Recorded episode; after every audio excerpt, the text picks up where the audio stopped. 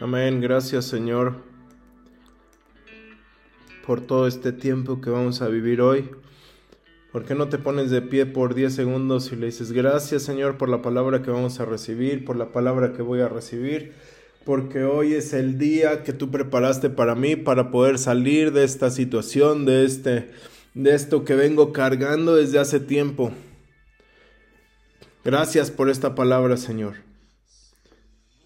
Señor, que esta palabra cambie, que esta palabra ministre, que esta palabra moldee el corazón, Señor, el espíritu, penetre hasta lo más profundo. En el nombre de Jesús. Señor, que esta palabra, dile, dile conmigo, abro mi corazón y mi espíritu a tu palabra. Abro mi corazón y mi espíritu a, ti, Jesús. Levanto mis manos en rendición a ti. Necesito de ti. En el nombre de Jesús. Gracias, gracias Jesús, amén.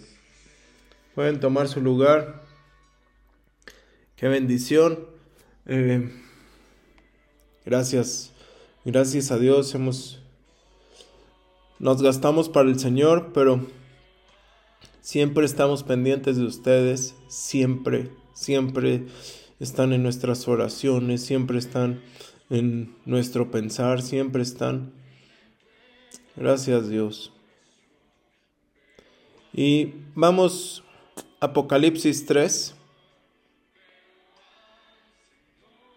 Apocalipsis, el último libro de la Biblia que muchos le tienen miedo, pero de verdad que es un libro lleno de bendición, lleno de revelación. De hecho, su nombre es la revelación. Y es la revelación de Jesús. Pero vamos al Apocalipsis 3, verso 14. Dice, escríbele al ángel de la iglesia en la Odisea Así se llama la, zona, la Odisea. Como diciendo, escríbele al ángel de la iglesia en Tequisquiapan, escríbele al ángel de la iglesia en Ezequiel, escríbele al ángel de la iglesia en X lugar. Este mensaje te lo envía el Amén, el testigo fiel y verdadero, el origen de toda la creación de Dios. Estoy al tanto de la obra que realizas no eres frío ni caliente. Ojalá fueras frío o caliente, pero como eres tibio, te vomitaré de mi boca. Tú dices, soy rico, tengo lo que deseo, no necesito nada. Y no te das cuenta que eres un infeliz, un miserable, pobre, ciego y desnudo. Te aconsejo que compres de mi oro puro, refinado en fuego. Solo así serás verdaderamente rico. Y también compra mi ropa blanca, limpia y pura, para que no sufras la vergüenza de andar desnudo. Y ponte colirio en los ojos, para que te los cure y recobras la vista y recobres la vista. Como yo disciplino y castigo a los que amo, tendré que castigarte si no abandonas esa indiferencia y te arrepientes. Yo estoy siempre a la puerta y llamo. Si alguno escucha mi voz y abre la puerta, entraré y cenaré con él y él conmigo. Al que salga vencedor le daré el derecho de que se siente junto a mí en el trono. De la misma manera que al vencer yo me sentaré con mi Padre en su trono. Wow. El que tenga oídos, que se le abran para que escuche lo que dice el Espíritu a, las iglesias. Qué vaciado, qué, qué impresionante que empieza el mensaje, dice, te lo envía el amén. Todos sabemos que Jesús es el amén. El testigo fiel y verdadero, dice, yo soy la verdad. El origen de toda la creación de Dios, dice Juan 1, por él todas las cosas fueron hechas. Todos entendemos que está hablando el Señor Jesús. Y en el 22 dice, escuche lo que el Espíritu dice a las iglesias. Los dos son uno, los tres son uno. No podemos separar a Jesús del Espíritu ni a Dios del Espíritu. Cada uno tiene voluntad, cada uno tiene eh, decisiones, pero aquí los dos están de acuerdo con este mensaje, con esta carta. El Señor Jesús estaba hablando a las siete iglesias eh, que en el tiempo de Juan estaban, había muchas más iglesias, pero estaba hablando a siete iglesias clave que estaban eh, cuando Juan estaba en la isla de Patmos y estaban activas. Sabemos todos que esas iglesias van por tiempos, esas iglesias fueron por temporadas, por, por siglos estuvo primero la, la, la iglesia de Éfeso, después por otros siglos estuvo la iglesia de Esmirna, después por Pérgamo, Tiatira, Sardis, Filadelfia y la Odisea. O sea, cada una fue por un tiempo eh, eh, por así decirlo, vamos a suponer que empezara en cero, ¿no? Cuando estaba esto, y del el año cero al año 180 era Éfeso, eh, y todo lo que Éfeso iba a sufrir. Después eh, la iglesia de, Teatira, tal. Eso creo que lo entendemos porque al día de hoy estamos en la última etapa, en la etapa final donde Dios va a recoger su iglesia y hay dos iglesias en la tierra, las que tienen al Espíritu y las que no. La iglesia de Filadelfia y la iglesia de la Odisea por primera vez en la historia están juntas. Todas las otras fueron separadas, fueron en tiempos separados. Espero que me hayan entendido. En el contexto de profecía bíblica, cada iglesia abarca un tiempo, pero en el contexto de que en ese momento Juan estaba en Patmos, todas las iglesias estaban al mismo tiempo. Todas las iglesias estaban, eh, ¿cómo puedo decir? Como ahorita podemos ver iglesias en diferentes lados, podemos ver iglesias en Querétaro, podemos ver iglesias en Acapulco, podemos ver iglesias en Baja California, podemos ver iglesias en Chihuahua, podemos ver iglesias en, en, este, en Estados Unidos, podemos ver iglesias en Francia, podemos, y todas están activas, ¿no? Entonces diría el Señor, escribe a, las iglesias de la zona de Portugal. Escribe a, estas iglesias. Y ahí le está diciendo, escribe a estas iglesias. Cada iglesia tenía un problema que en una carta se tendría que arreglar. Ahora, esas cartas a esas iglesias se tenían que arreglar. Era, era como ese pedazo que va para Éfeso, pues Pablo, este Juan, perdón, lo tuvo que mandar. El pedazo que iba para Esmirna lo tenía que mandar. Y después juntó todo el libro que escribió. Ojalá me dé entender. Y cada una tenía un problema por el cual en esa carta, en esa carta venía la solución. Venía lo, lo que Jesús estaba viendo mal en la iglesia. Y lo que Jesús estaba viendo bien en la iglesia. Y empieza siempre, en cada, en cada iglesia le empieza a decir quién le está hablando. Y eso es porque tú sabes cómo Dios te habla a ti. Y aquí le dice, yo soy el amén. Yo soy el testigo fiel y verdadero, el origen de toda la creación. Y en Éfeso tú lo puedes leer en tu casa cómo lo saluda y cómo saluda a Esmirna y cómo saluda a Tiatira y cómo saluda a Pérgamo y cómo saluda a Filadelfia, etc. Porque tú sabes cómo Dios te habla. Tú sabes cómo Dios se presentó contigo. Si, por ejemplo, me vinieran a decir, eh, mandar una iglesia a mi vida, ¿no? Una carta a mi vida diciendo, te habla el que es tu amigo el que te vio salir de esto y el otro. Yo diría, wow, me está hablando el Espíritu Santo, me está hablando el Señor Jesús, él, y él sabe que yo soy de, que yo era eso, y él sabe cómo, cómo salí, cómo lo conocí. Te, te, habla el que no te dejó adorar más que solo adorarme a mí. No sé, no, no te dejó adorar con músicos, y solo te dejó adorarme a mí. Entonces yo diría, wow, me está hablando, o sea, de verdad se está presentando, era como una clave, era como un código, que es esa iglesia lo conocía de esa manera, esa iglesia Dios se le presentó de esa manera. Ojalá, es como si alguien eh, te dice, te habla tu marido, el que se casó contigo en, el año 1987, algo así, dirías, ah, sí, sí es.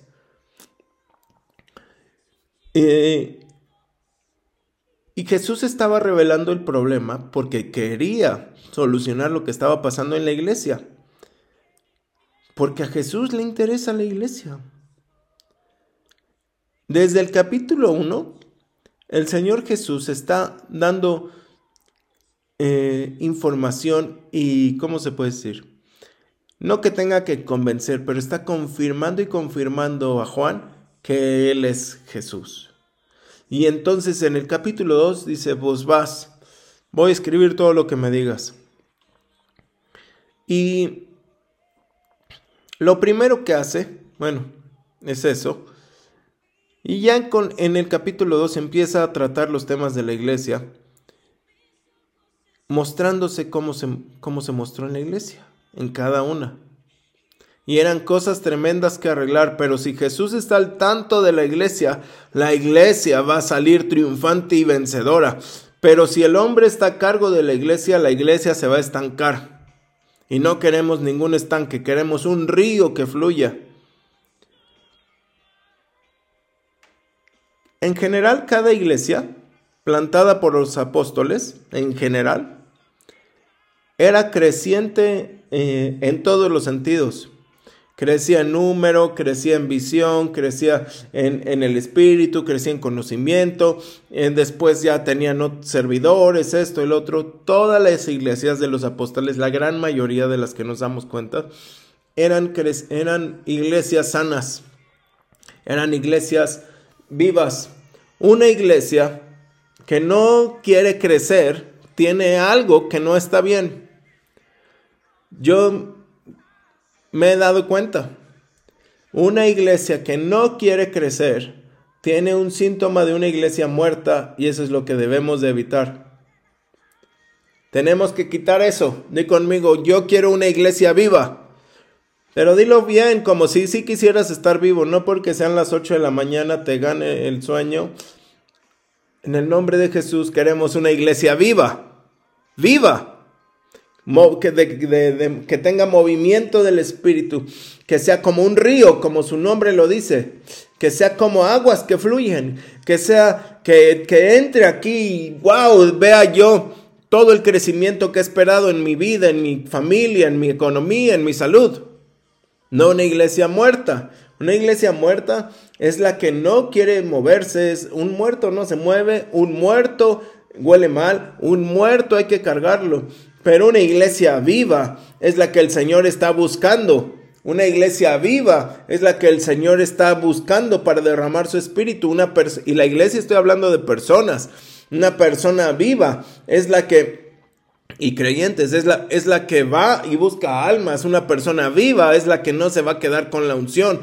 Muchos se quedan con la unción y se les pudre, se les enlama, se les echa a perder, se les evapora, porque nada más quieren recibir, nada más quieren yo, yo, yo, yo, yo, y puro se llaman los yoyis. Pero alguien vivo quiere recibir para seguir dando. Alguien vivo quieres recibir para seguir dando y nosotros queremos ser de esos, recibir para dar. Y el Pablo, así como Pablo le escribe también a sus iglesias, le escribe a Corinto, le escribe a Galacia, a Colosas, a Filipos, Juan le escribe lo más probable que alguna de las siete iglesias donde, donde él trabajó o que él plantó. Y vemos la iglesia de Éfeso, que Éfeso eh, no sabemos si Juan sí estuvo ahí o no, pero eh, me imagino que, la conocía y por eso le mandó la, la carta. Y el problema de Éfeso es que ya no oraban, no buscaban al Señor. No buscaban. Querían todo gratis. Hay un precio para la bendición. Hay un precio para ser bendecido. Hay un precio que se llama oración, que se llama estar con el Señor buscándolo para que, la, para que Él nos muestre qué es lo que debemos de hacer y pedir. Pero esta iglesia ya se habían olvidado de Él Y dice que se olvidaron de su primer amor. Eh, yo me acuerdo que cuando recién acepté al Señor me decían, es que estabas en el primer amor y estás en el primer amor y todo es bien fácil en el primer amor. No, no, que, que te dure mucho el primer amor. Y han pasado más de 12 años y sigo en el primer amor. Sigo en el primer amor. ¿Por qué? Porque ahí no habla de que después el primer amor se llame segundo amor y tercer amor y ya si te casaste pues será cuarto amor y si tienes hijos será quinto amor. No. Lo que quiere decir realmente esa palabra primer amor es que Dios es lo primero en tu corazón y por lo tanto va a ser lo primero que amas. No es el segundo amor, no es tal. Pero en esa iglesia de Éfeso ya era como el quinto o sexto amor. Y saben qué? No es que el primer amor se te vaya, es que tú decidiste que se te fuera. Tú decidiste que el primer amor lo perdiste, lo perdieras. Es que son muchas cargas. Tú lo perdiste, porque como al principio sí lo tenías. Tú decides si pierdes la unción, tú decides si vas a ser alguien que va vamos a tener que algún día matar en, como oveja para comérnosla. Me acuerdo que estábamos viendo unas ovejas. Este. Y yo decía, wow, ¿cuál será la que se irán a matar alguna vez? ¿La más gordita? ¿La que está más suavecita? ¿La que no sirve de cemental? ¿La que no sirve para dar crías? ¿Y qué sería matar? Sería el Señor Jesús dice que eh, en, en la Biblia que tenían que escoger dos ovejas para el sacrificio. Una para que se fuera y otra para que fueran perdonados los pecados. Eso sería sacrificar. Y yo no lo voy a hacer. Solitas las ovejas, solitas las ovejas saben cuando el Señor las aparta. ¿Por qué? Porque te olvidaste del Señor. Se olvidó el primer amor. Se pierde el amor porque decidiste no hacer caso. Dios es primero y por eso es nuestro primer amor. Yo no sé quién perdió el primer amor, quién, quién está diciendo, Señor, es que, pastor, ya no estoy enamorado del Señor, algo me pasó. Algo me pasó. En el camino me enfrié, en el camino con los problemas, mi carácter, mi fabuloso carácter, mi gran boca, mis perversos ojos, perdí el amor. Perdí el amor. Perdí a mi amado.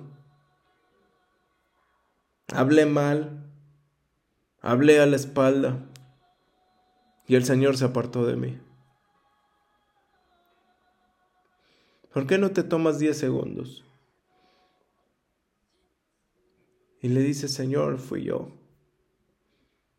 Ya no tengo ese amor. Ya no eres lo primero. Me levanto y me pongo a, comerme mis conchas y a tomarme mi café. Ya después, como a las 4 de la tarde, me acuerdo que tenía que haber estado contigo. Y como es muy tarde, pues les digo mañana. Y como mañana voy a estar bien cansado, pues ya mejor nos vemos el domingo. Pero como es a las 8 de la mañana, pues llego como a las 9. Pero cuando estabas apenas recibiendo al Señor Jesús, tú estabas desde las 7 de la mañana ahí, aunque el culto fuera a las 12. Tú querías limpiar los vidrios, tú querías limpiar todo, pero no.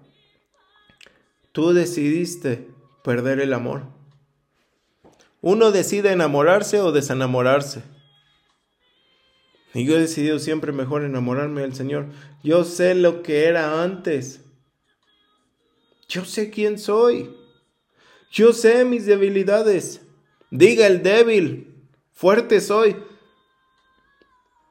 Pero parece que a veces nos confiamos de que en el tiempo de Dios eh, vendrá. No, es tu tiempo. Ahorita es tu tiempo de decirle al Espíritu, él, él dijo el viernes, es el tiempo de buscar a Dios, buscadlo mientras pueda ser hallado. Es el tiempo de decirle, quiero regresar ese amor. Tú eres lo primero. ¿Por qué no lo dices conmigo? Tú eres el primer amor. Tú eres el primer amor. Tú eres mi vida. No te voy a dejar. Después seguimos con la iglesia de Esmirna.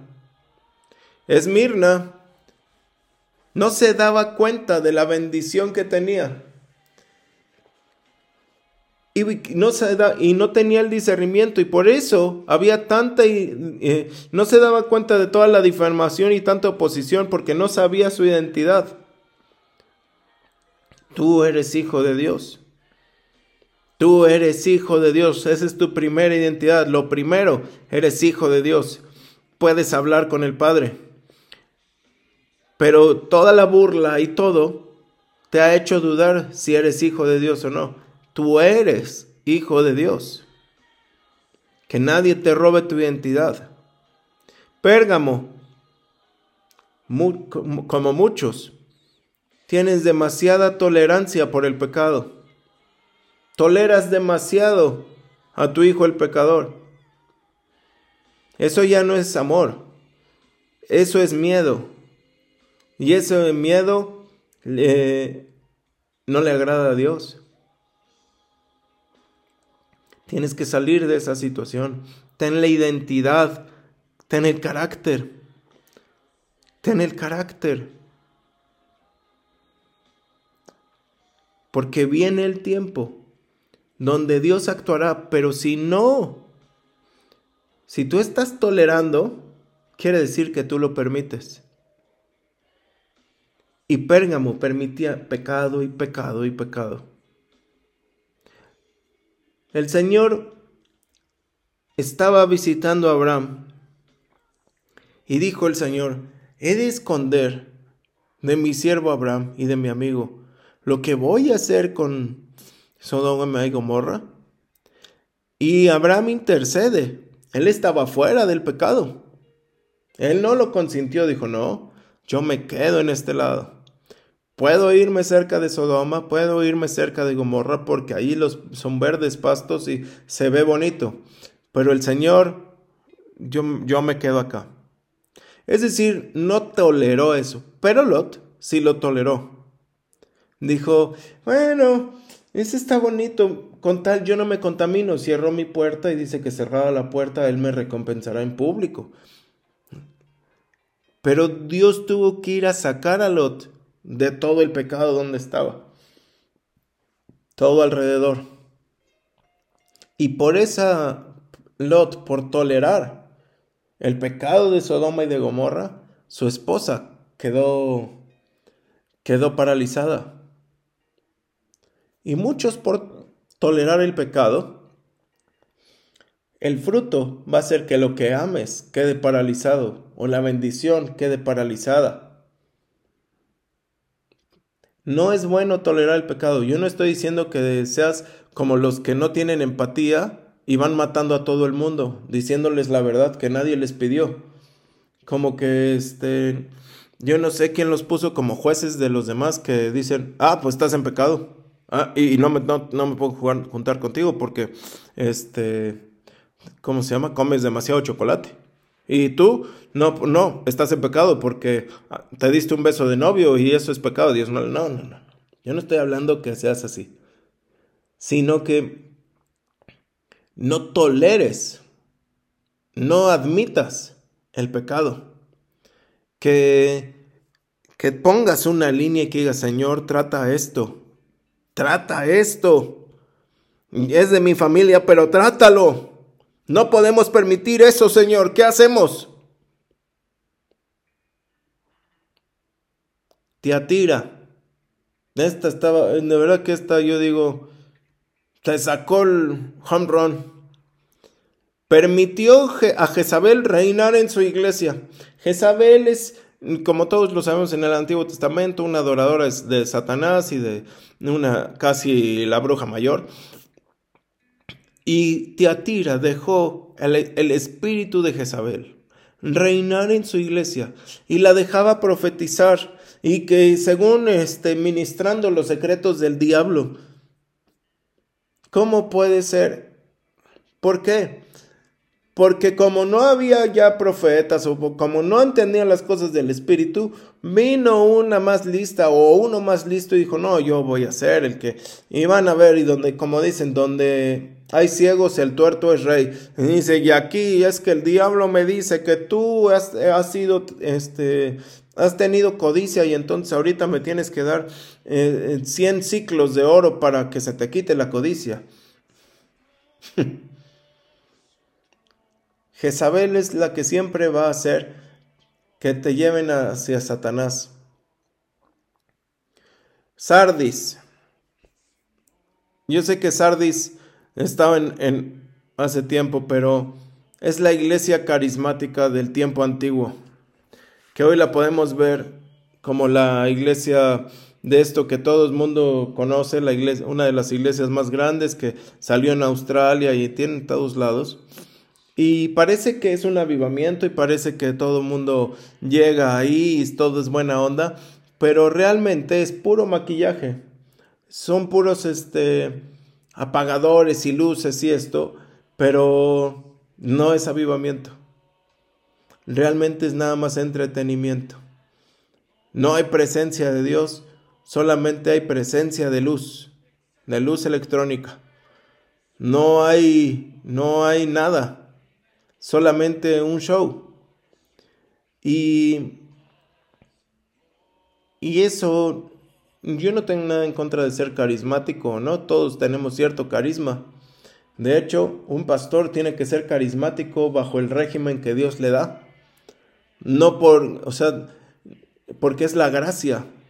El carisma también refleja la, la gracia que Dios tiene y que Dios te da. Y, no estoy en contra tampoco de usar luces como me gustaría tener luces en la iglesia y un escenario más bonito y, sillas más, más padres y alguna zona alfombrada. Como me gustaría tener la iglesia muchísimo mejor con unas bocinas más bonitas y pantalla y esto y el otro. ¿A quién no le gustaría tener eso porque no va en contra de Dios? Pero eso no es lo que nosotros buscamos, lo que nosotros buscamos y necesitamos y anhelamos es la presencia de Dios. Y si de paso por ahí tenemos un foco de 100 watts, gloria a Dios. Y si de paso por ahí tenemos una guitarra con cuatro cuerdas como la de José, pues gloria a Dios. Y si de paso tenemos a alguien que este, pueda movernos ese foco con una lámpara cuando nos movemos, pues gloria a Dios. Y si tenemos todo lo otro, y si tenemos alfombra, y si tenemos un escenario que sube y baja como este, las películas de, de, no sé, de James Bond, pues gloria a Dios. Pero lo principal es la presencia. Todo lo demás no te va a sanar si tienes láseres. No te va a sanar si tienes puros músicos y no adoradores.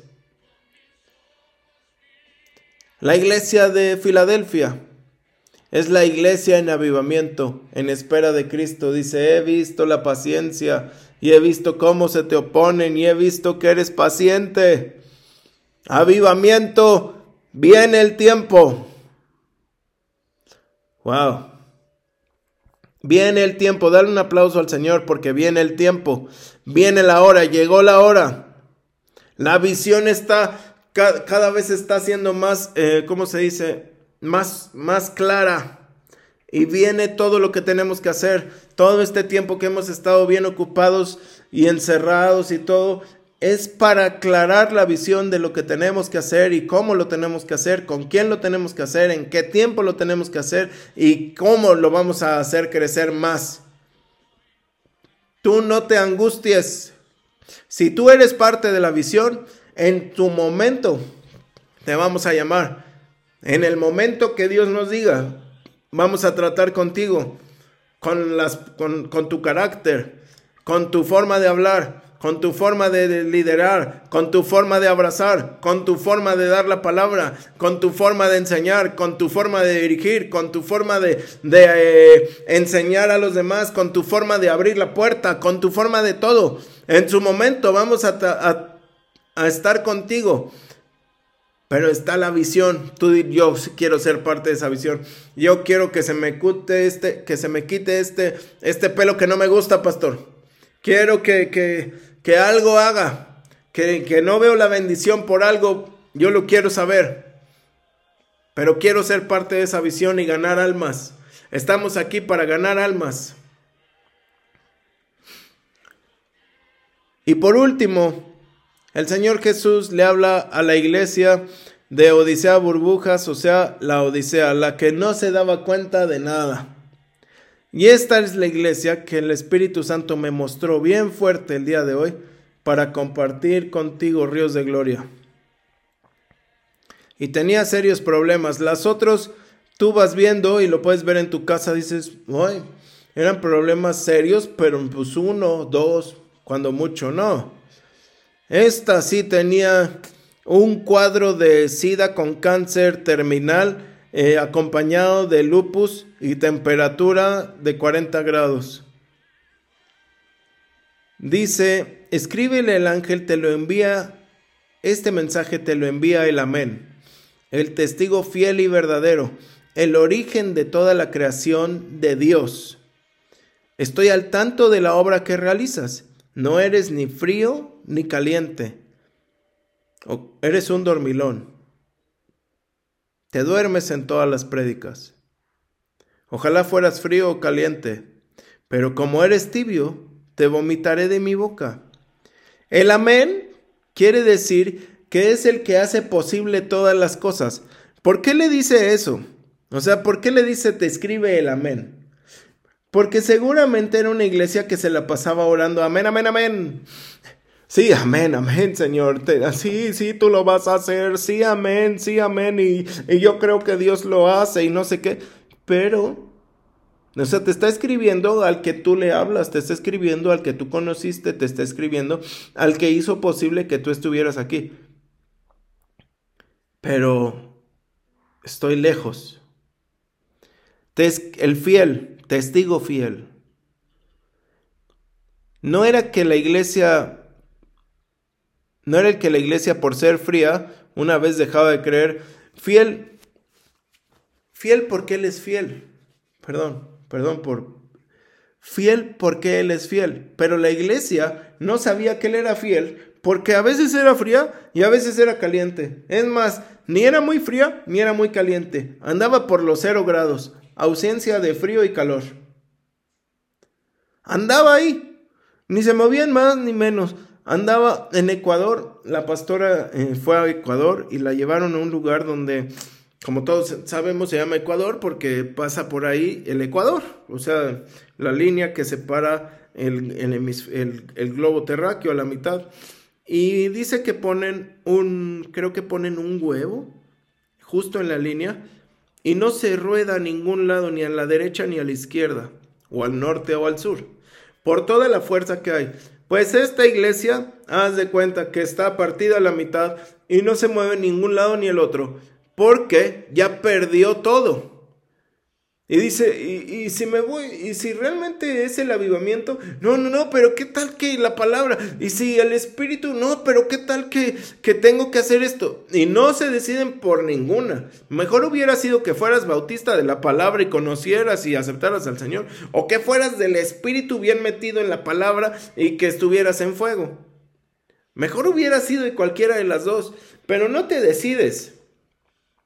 Y entonces piensan al final que Dios no es fiel y están, bueno, pero si Dios me dijo, me lo va a prometer y si me lo promete, se va a cumplir o no se va a cumplir, porque si es fiel, entonces, pero ¿cómo va a llegar? Y todo el tiempo están cuestionando la fidelidad de Dios, por eso Dios le dice, yo soy fiel.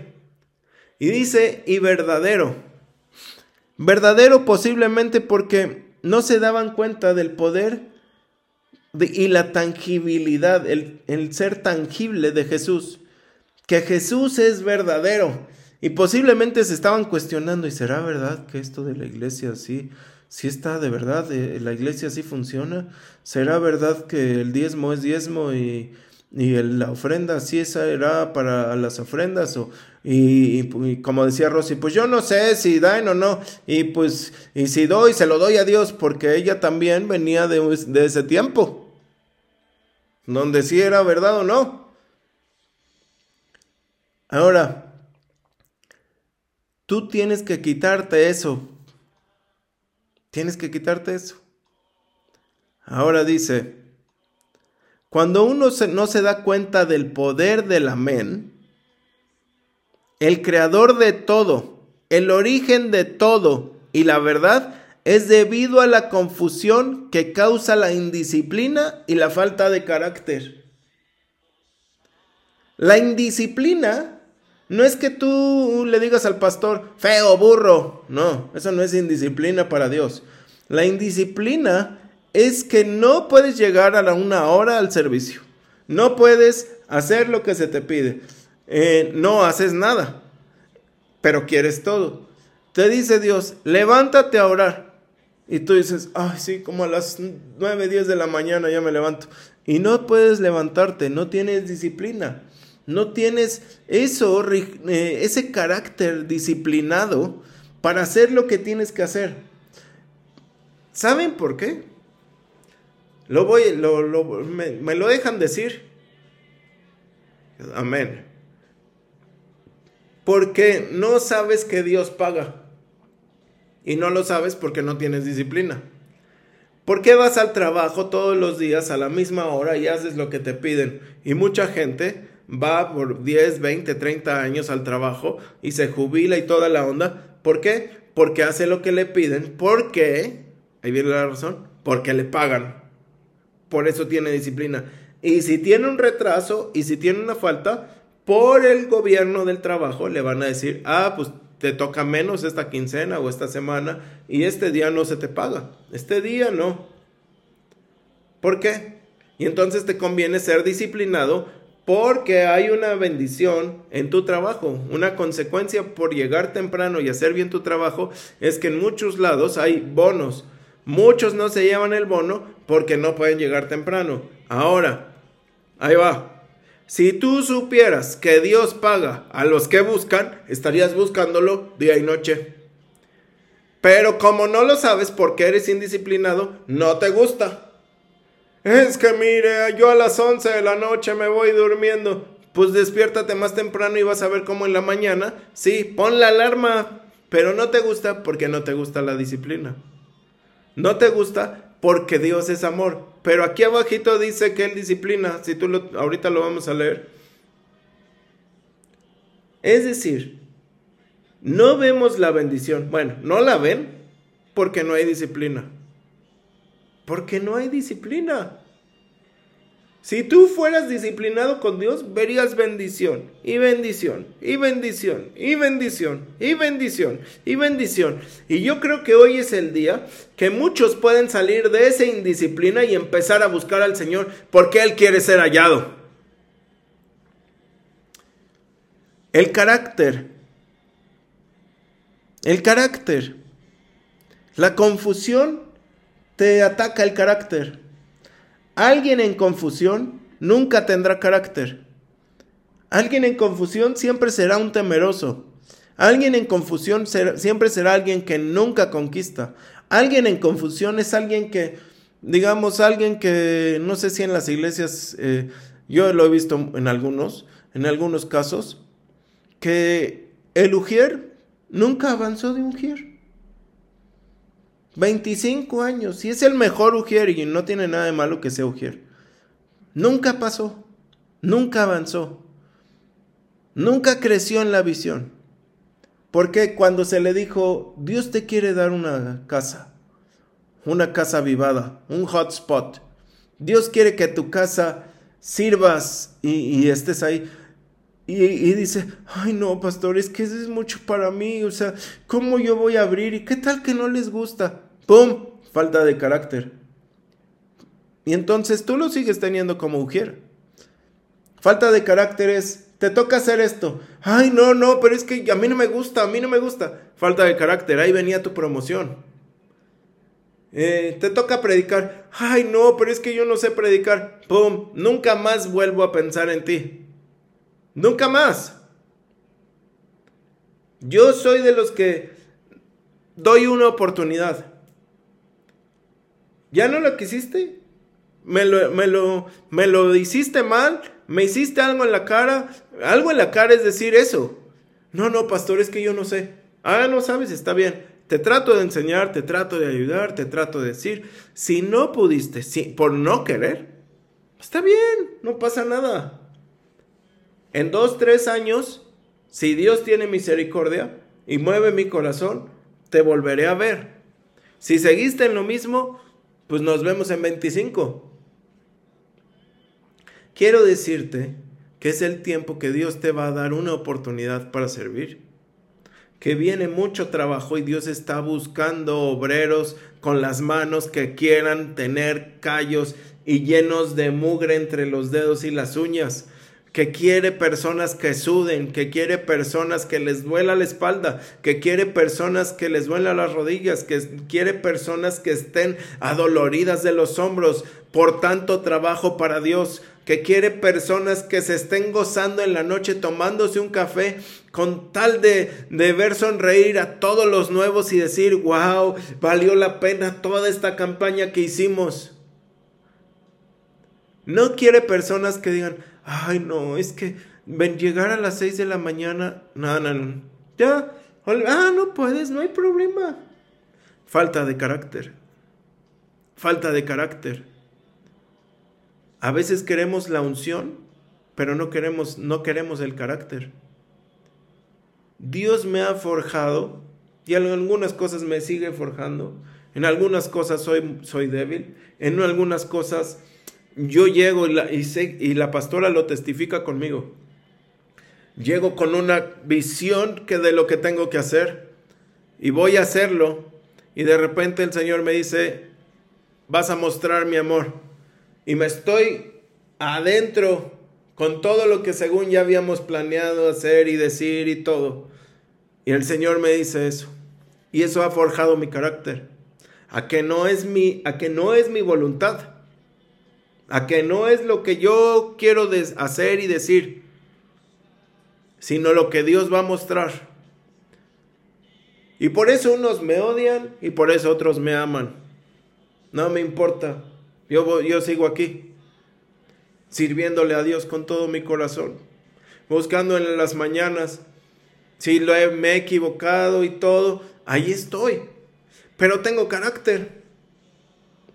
Dice Pablo, y dice Pedro, aprendan de sus pastores, imítenlos.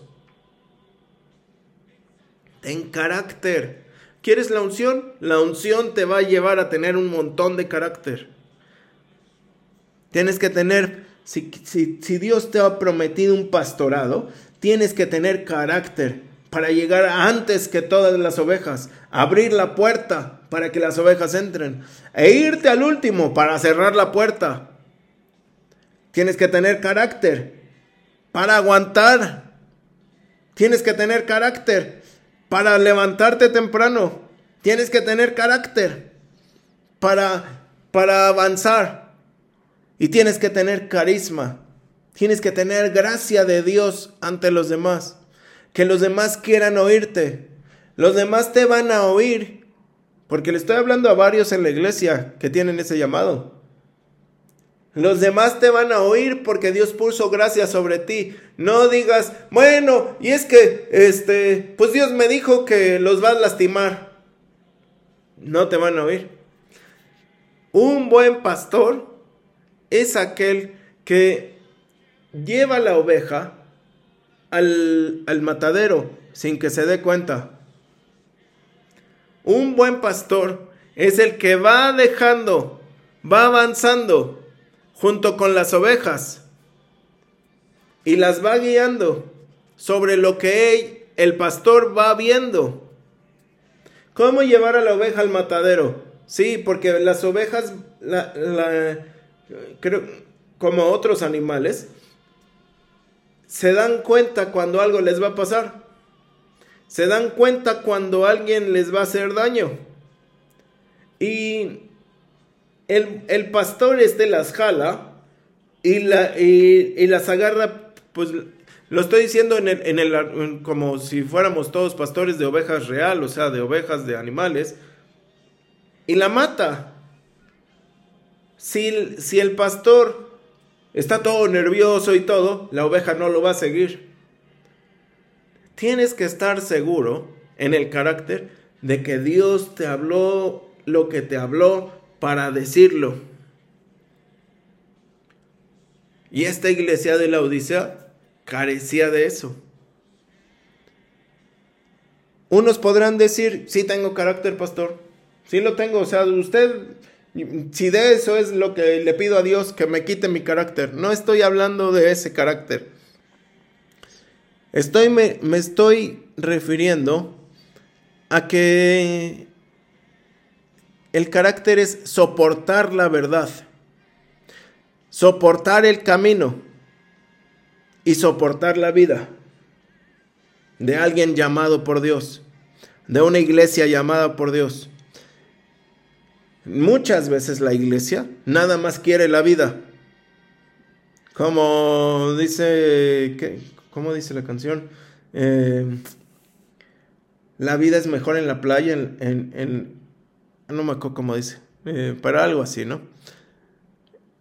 Y nada más a veces la iglesia quiere que Dios le dé vida que Dios le dé bendición, que Dios le dé la vida eterna, que, que no haga nada, pero que nunca pierda la vida. Pero sin el camino, sin el proceso, sin el tiempo que tienes que pasar, sin, sin todo lo que se tiene que quitarte. Y por lo tanto, nunca esa iglesia, nunca puede llegar a la verdad, que es la revelación de la palabra, a la revelación de Jesús. Porque nada más quiere la bendición, mas no quiere el proceso y por lo tanto no puede llevar a la verdad que realmente lo va a llevar a la vida. Como que a veces no, no queremos los procesos que nos van a hacer forjar nuestro carácter. Y muchos a veces en estas precas dicen, uy, el pastor está enojado. Uy, es que por eso no vino porque está enojado y mejor nos lo manda en audio. No, sí, también ahí lo puedo decir. Nada más que estoy descansando.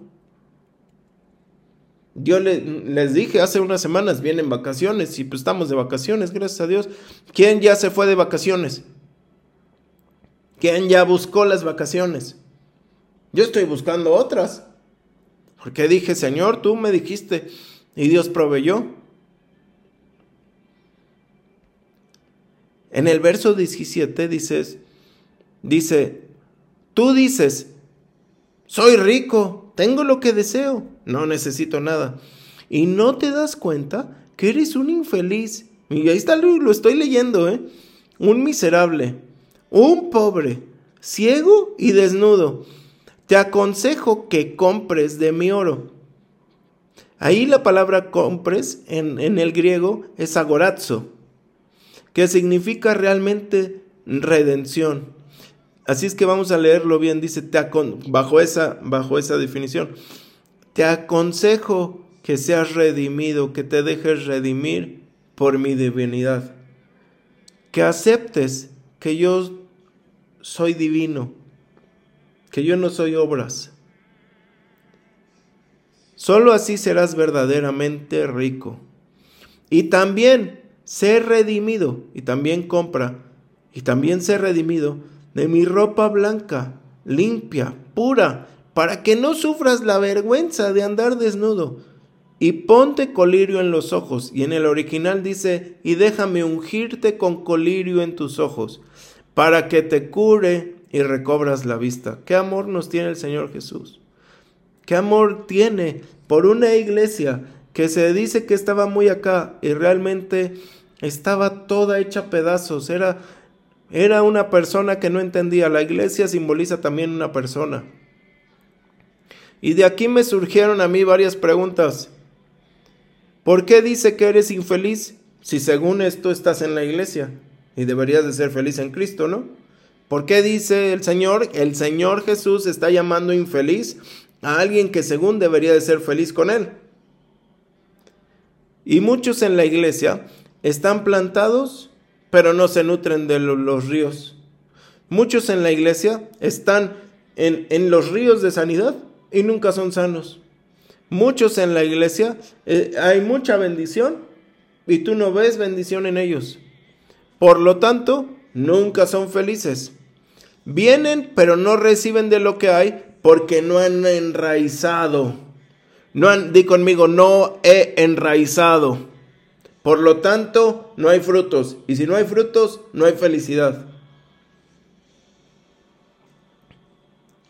Enraizar es que nada te va a mover y que tú vas a tomar la bendición del río que fluye. Cuando un árbol es plantado y éste se enraiza, echa raíces, es inevitable que el árbol no, que este, no, eh, no crezca y no dé frutos.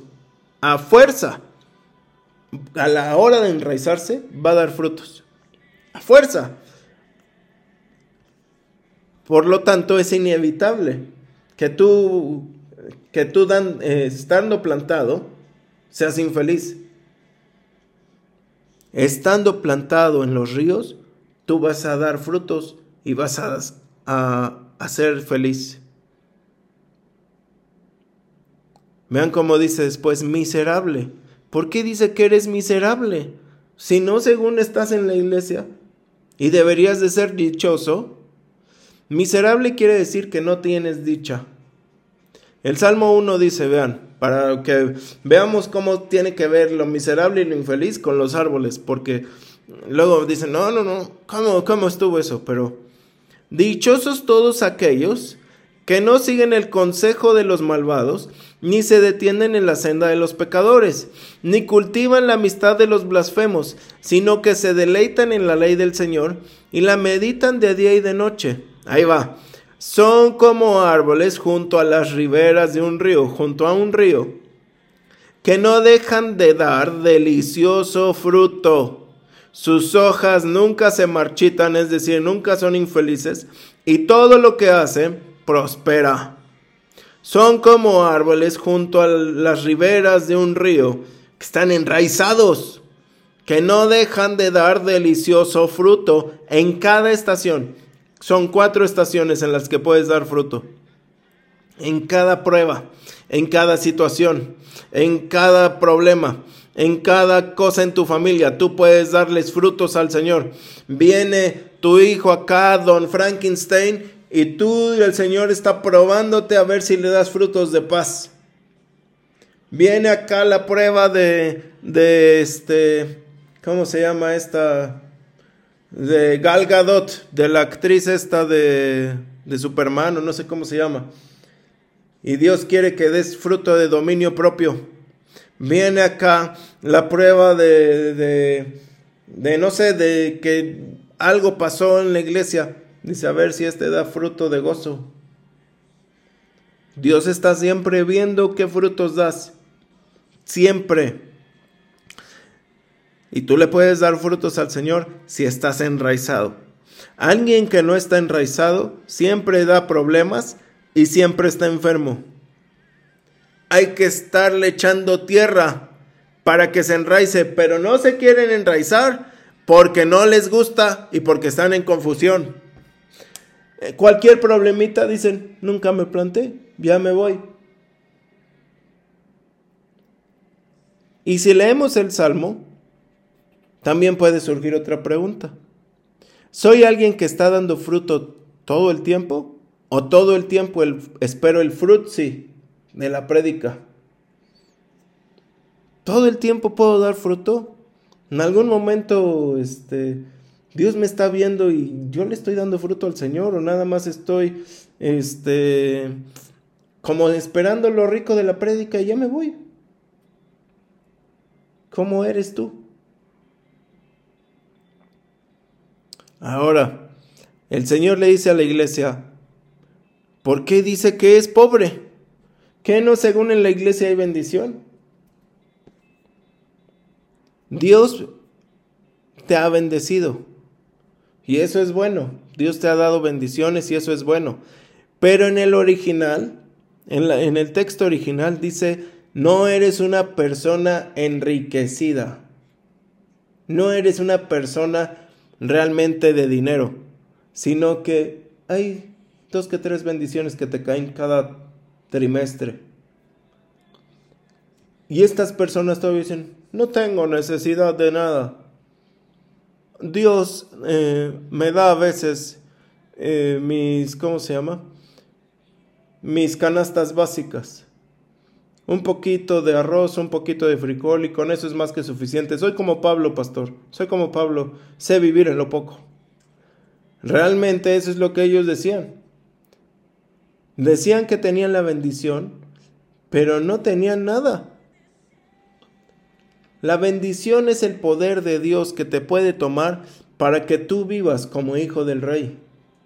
La bendición de Dios no es a cuentagotas. Es a cuentagotas cuando tú estás en problemas de orgullo. Esto es un problema de orgullo. Y el orgullo no quiere decir que tengas dinero o no. El orgullo está en tu corazón. Como respondes es que eres orgulloso. Muchas personas por orgullo en la iglesia no se, no se, pueden sanar, no pueden avanzar, no pueden seguir. Cuando se les jala tantito las orejas, les duele porque hay orgullo. Tienes que, tienes que entender que el orgullo no le agrada a Dios.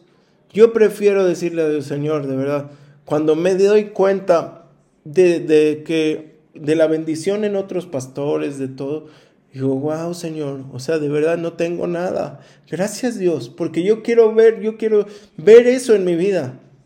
Yo quiero ser como ellos, yo quiero rendirme como ellos se han rendido. Pero si yo fuera orgulloso diría, ah, no, es que voy a encontrarle el error y hicieron esto y el otro. Y, y no, no, no. Hay algo que están haciendo bien y por eso están dando más fruto que yo. O hay algo que yo estoy haciendo que me está faltando y que lo puedo arreglar. Yo quisiera ver mi vida como la vida de Alf Lucao, oye. El cuate tiene Rolls Royce, tiene un avión privado, tiene una casa no sé de cuánto, cuántos metros cuadrados, viste con toda la elegancia del mundo, tiene tres, eh, ¿cómo se? Micrófonos de oro yo apenas el micrófono más caro que tenemos creo que cuesta 6 mil pesos. Y no funciona como a mí me gustaría. Los micrófonos son caros, ¿eh? Los micrófonos son caros. El equipo de sonido es caro. Ahí para el que esté pensando en qué se va todo el dinero, vieran cómo se gasta.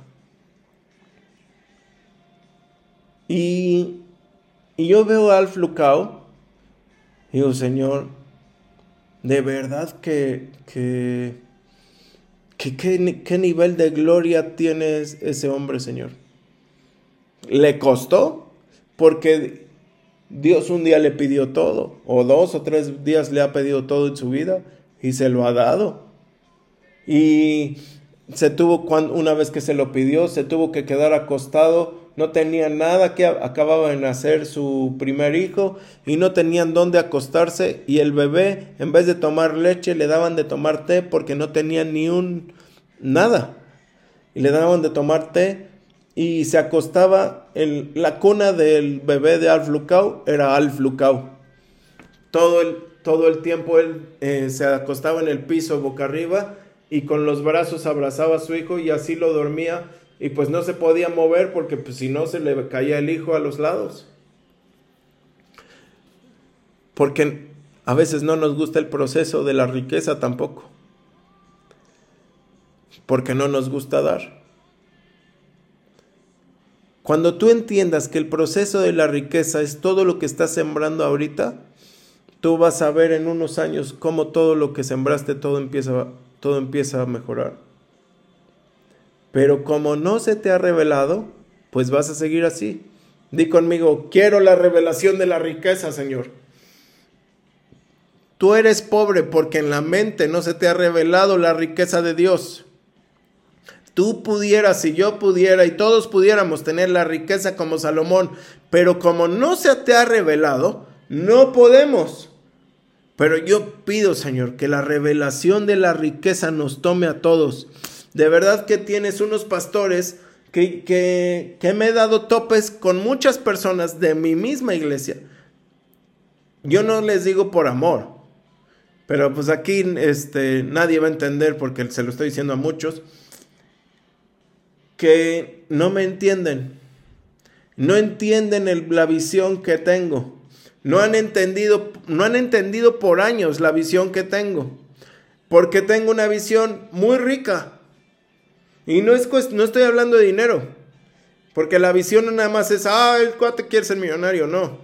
Tenga una visión rica en la iglesia. pero como la visión general de la iglesia ha sido pobre, por eso he chocado y he chocado y he chocado y me he topado con muchos obstáculos para poder salir. Pero en este tiempo el Señor te va a impartir de mi visión, de la visión que tengo, por fin, para que Dios nos dio el permiso para hacer eso, para que tú, el Espíritu Santo nos dio todo, todo del punto A a la Z, el alfa al omega, para que tú tengas la misma visión y veas con los ojos de tu pastor. Wow. Tienes que salir de esa revelación de pobreza para que veas la revelación de la riqueza en todos sus sentidos que Dios tiene para ti. Amén. Ni conmigo, amén, amén, amén.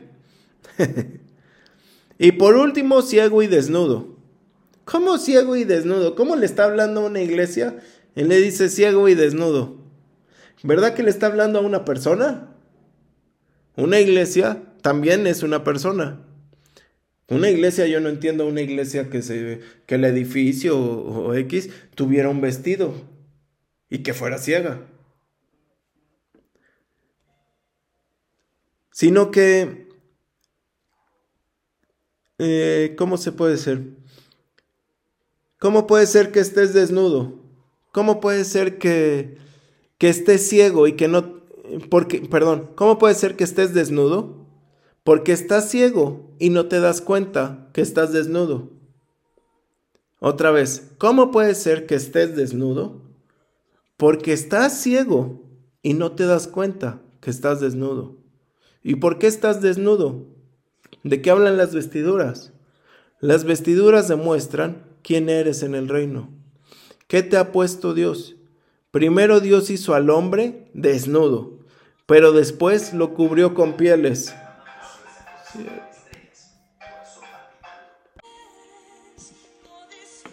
Las vestiduras demuestran, como decía, quién eres en el reino.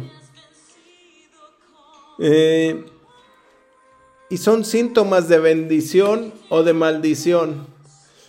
El hijo pródigo dice que le tuvieron que quitar las vestiduras para ponerle las nuevas vestiduras. En Zacarías vemos a un sacerdote que le ponen vestiduras nuevas. Adán le pone Dios pieles.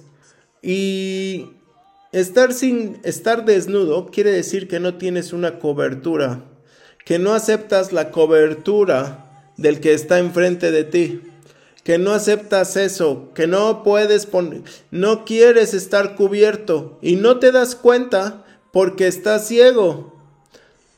Yo no veo que nadie salga a la calle desnudo excepto alguien mal o alguien que pudiera estar ciego que no encontró la ropa y dice tengo que salir.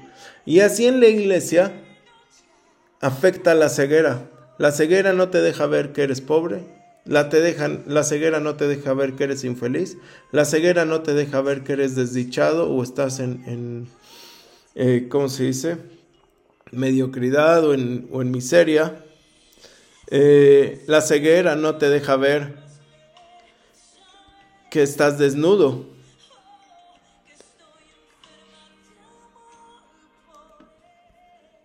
Y ciego, pues porque no se ve. Perdón. El tibio no quiere el vestido porque es tibio. Porque si no hace frío, si hace frío, te pones más ropa. Y si hace calor, te pones otra diferente ropa. Pero el tibio no quiere ninguna, ninguna ropa. Está cómodo como está. No le afecta el calor, no le afecta el frío. Y por lo tanto puede estar así. Y el tibio no quiere estar cubierto. El tibio, cuando Dios da una palabra por medio del pastor André, por medio de la profeta Patti, por medio de nosotros dos, cuando Dios da algo, el tibio va a decir, parece que lo acepta, pero desecha el vestido. Porque no se da cuenta que está desnudo, porque está muy cómodo en su tibiez. Y ciego, dice, eres ciego. Y muchos no se dan cuenta de quiénes son sus pastores. Su pastor, ¿quién es el pastor André? ¿Quién es la pastora Pate? Tú te sabrás el nombre, te sabrás la historia, te sabrás cómo es, te sabrás que es de pelo eh, de tal manera, que, que son pastores así, que vienen de tal lado, y ya. Pero no sabes quiénes son. ¿Y cómo sé que no sabes quiénes son? Y que no sabes quiénes son tus pastores, porque sigues viendo otros pastores, porque sigues compartiendo de otros pastores, porque te sigues nutriendo de otros pastores, porque no aceptas lo que viene en casa, porque no lo ves, porque no lo reconoces. Cuando tú reconozcas quién es tu pastor es porque tú estás viendo lo que Dios está haciendo en su vida, lo que Dios está haciendo en su ministerio, lo que Dios está haciendo a través de él. Y entonces vas a decir, yo quiero ser oveja de ese pastor y quiero ser hijo de esos pastores. Pero como no ves, tienes que ver a otro lado, porque tu ojo es ciego. Por eso sabemos que necesitas colirio en los ojos. Necesitas que el Señor hoy traiga la unción de colirio sobre tus ojos para que veas dónde estás e inmediatamente el Señor vestirá tu vida. Wow. El ciego es aquel que no ve su vida, no ve el camino y no ve la verdad, que no reconoce su estado tibio porque no lo ve, que no se da cuenta de su pobreza porque no ve su pobreza. Y como dice el dicho, no hay peor ciego que el que no puede ver. En el original dice que él tendrá que ungir tus ojos con colirio para que veas y seas curado.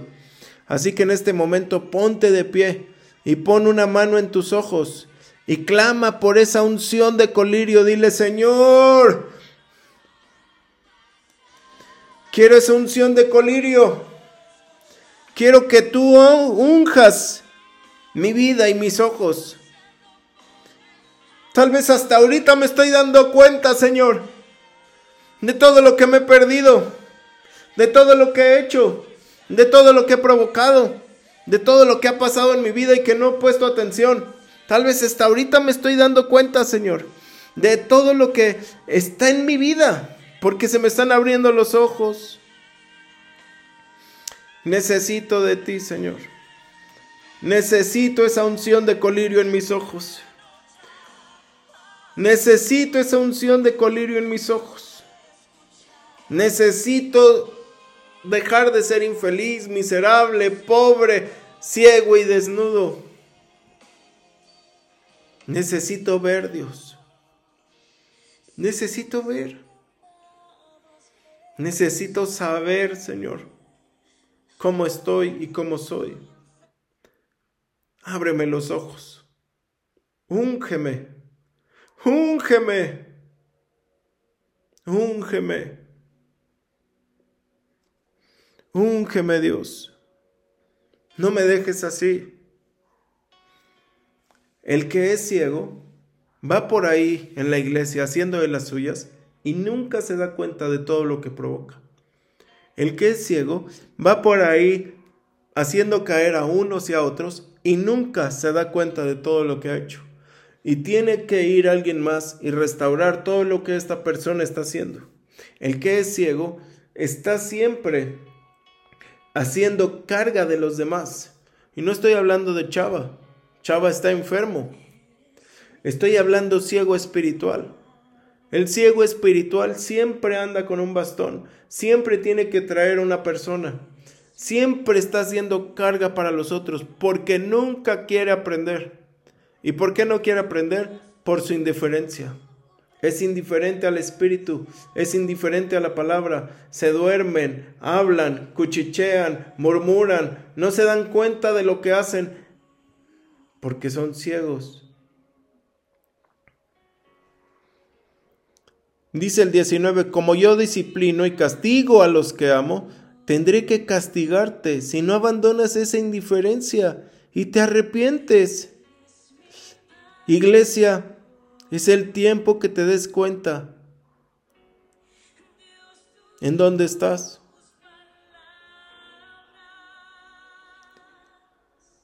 Y dice el 20, yo estoy a la puerta y llamo. Si alguno escucha mi voz y abre la puerta, entraré a él, cenaré con él y él conmigo. ¿Cómo le está hablando a una persona? No dice si la iglesia abre, si al encargado de la iglesia abre la puerta. Dice, yo estoy a la puerta y llamo. Si alguno oye mi voz y abre, entraré y cenaré con él. No dice con la iglesia, con él. ¿Cómo puede ser que el Señor Jesús, dentro tú de la iglesia y tú llamándote cristiano, el Señor Jesús tuvo que usar este mensaje para tocar tu corazón? Dice, yo estoy tocando tu corazón y te estoy llamando para que salgas de esa situación y tengas bendición conmigo, porque quiero cenar contigo, porque quiero estar contigo. Abre la puerta, abre la puerta y deja esa indiferencia y deja eso. Di conmigo, soy libre, soy libre, soy libre, soy libre de, la de ser infeliz. Soy libre de ser infeliz. Hoy me llamarán dichoso. Hoy me llamarán dichoso. Me llamarán alegre. Hoy, Señor, me doy cuenta de que tu bendición no es la que yo pensaba, que tú realmente quieres cambiar mi mentalidad en alguien rico, en todos los sentidos, rico en, salud, rico en mi casa, rico en mi matrimonio, rico económicamente, rico en mi relación contigo, rico en el ministerio, rico en mi forma de hablar, rico en toda la forma de, en todo su esplendor, no pobre Señor. Hoy trae la revelación y soy libre de la pobreza en el nombre de Jesús. Y hoy, Señor, soy libre de esta ceguera. En el nombre de Jesús, quiero ver tu reino. Quiero ver mi vida alineada a lo que tú dices. Quiero ver tu gloria. Quiero ver tu majestad. Quiero ver tu poder, Señor. Quiero ver mis vestiduras en el nombre de Jesús.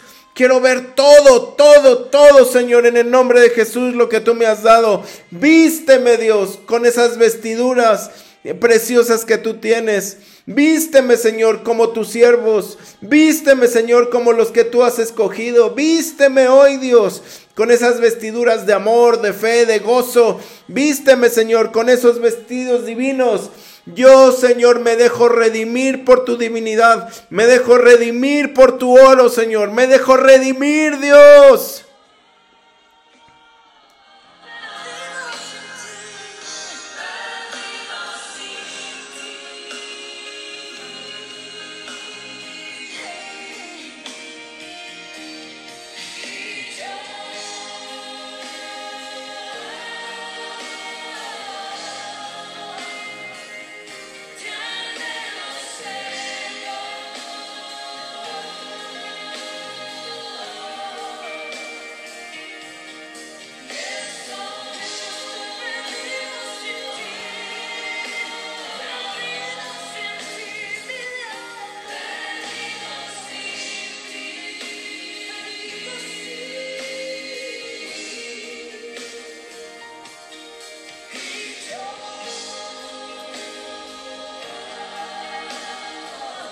Dile te anhelo, Señor.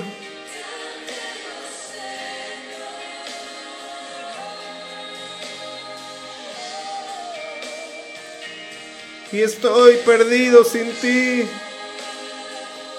Pase al frente todo el que dijo, esta prédica es mi vida. Esta prédica es mi vida.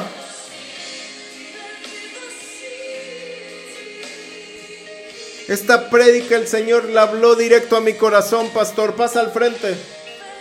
Sé valiente. Tal vez uno, dos, tres. La verdad es para todos.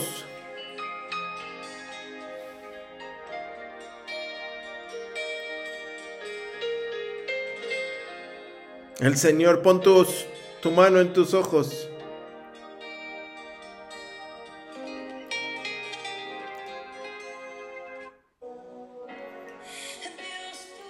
Pon tu mano en tus ojos. El Señor hoy te lava con colirio, te unge con colirio en el nombre de Jesús. El Señor hoy te limpia con colirio los ojos. Y el Señor te ha puesto nuevas vestiduras. Yo sé que unos están sintiendo como un vestido suave, una, una playera, como si una playera, una túnica estuviera cayendo sobre ti. Mangas largas. A los que se arrepintieron y dijeron, no voy a ser indiferente a ti, Señor. Quiero salir de esto. Quiero salir de esto, Señor. Debo de tener carácter. Debo de tener disciplina. Debo de quitarme la confusión. Méteme en el fuego, Dios. Adoren al Señor.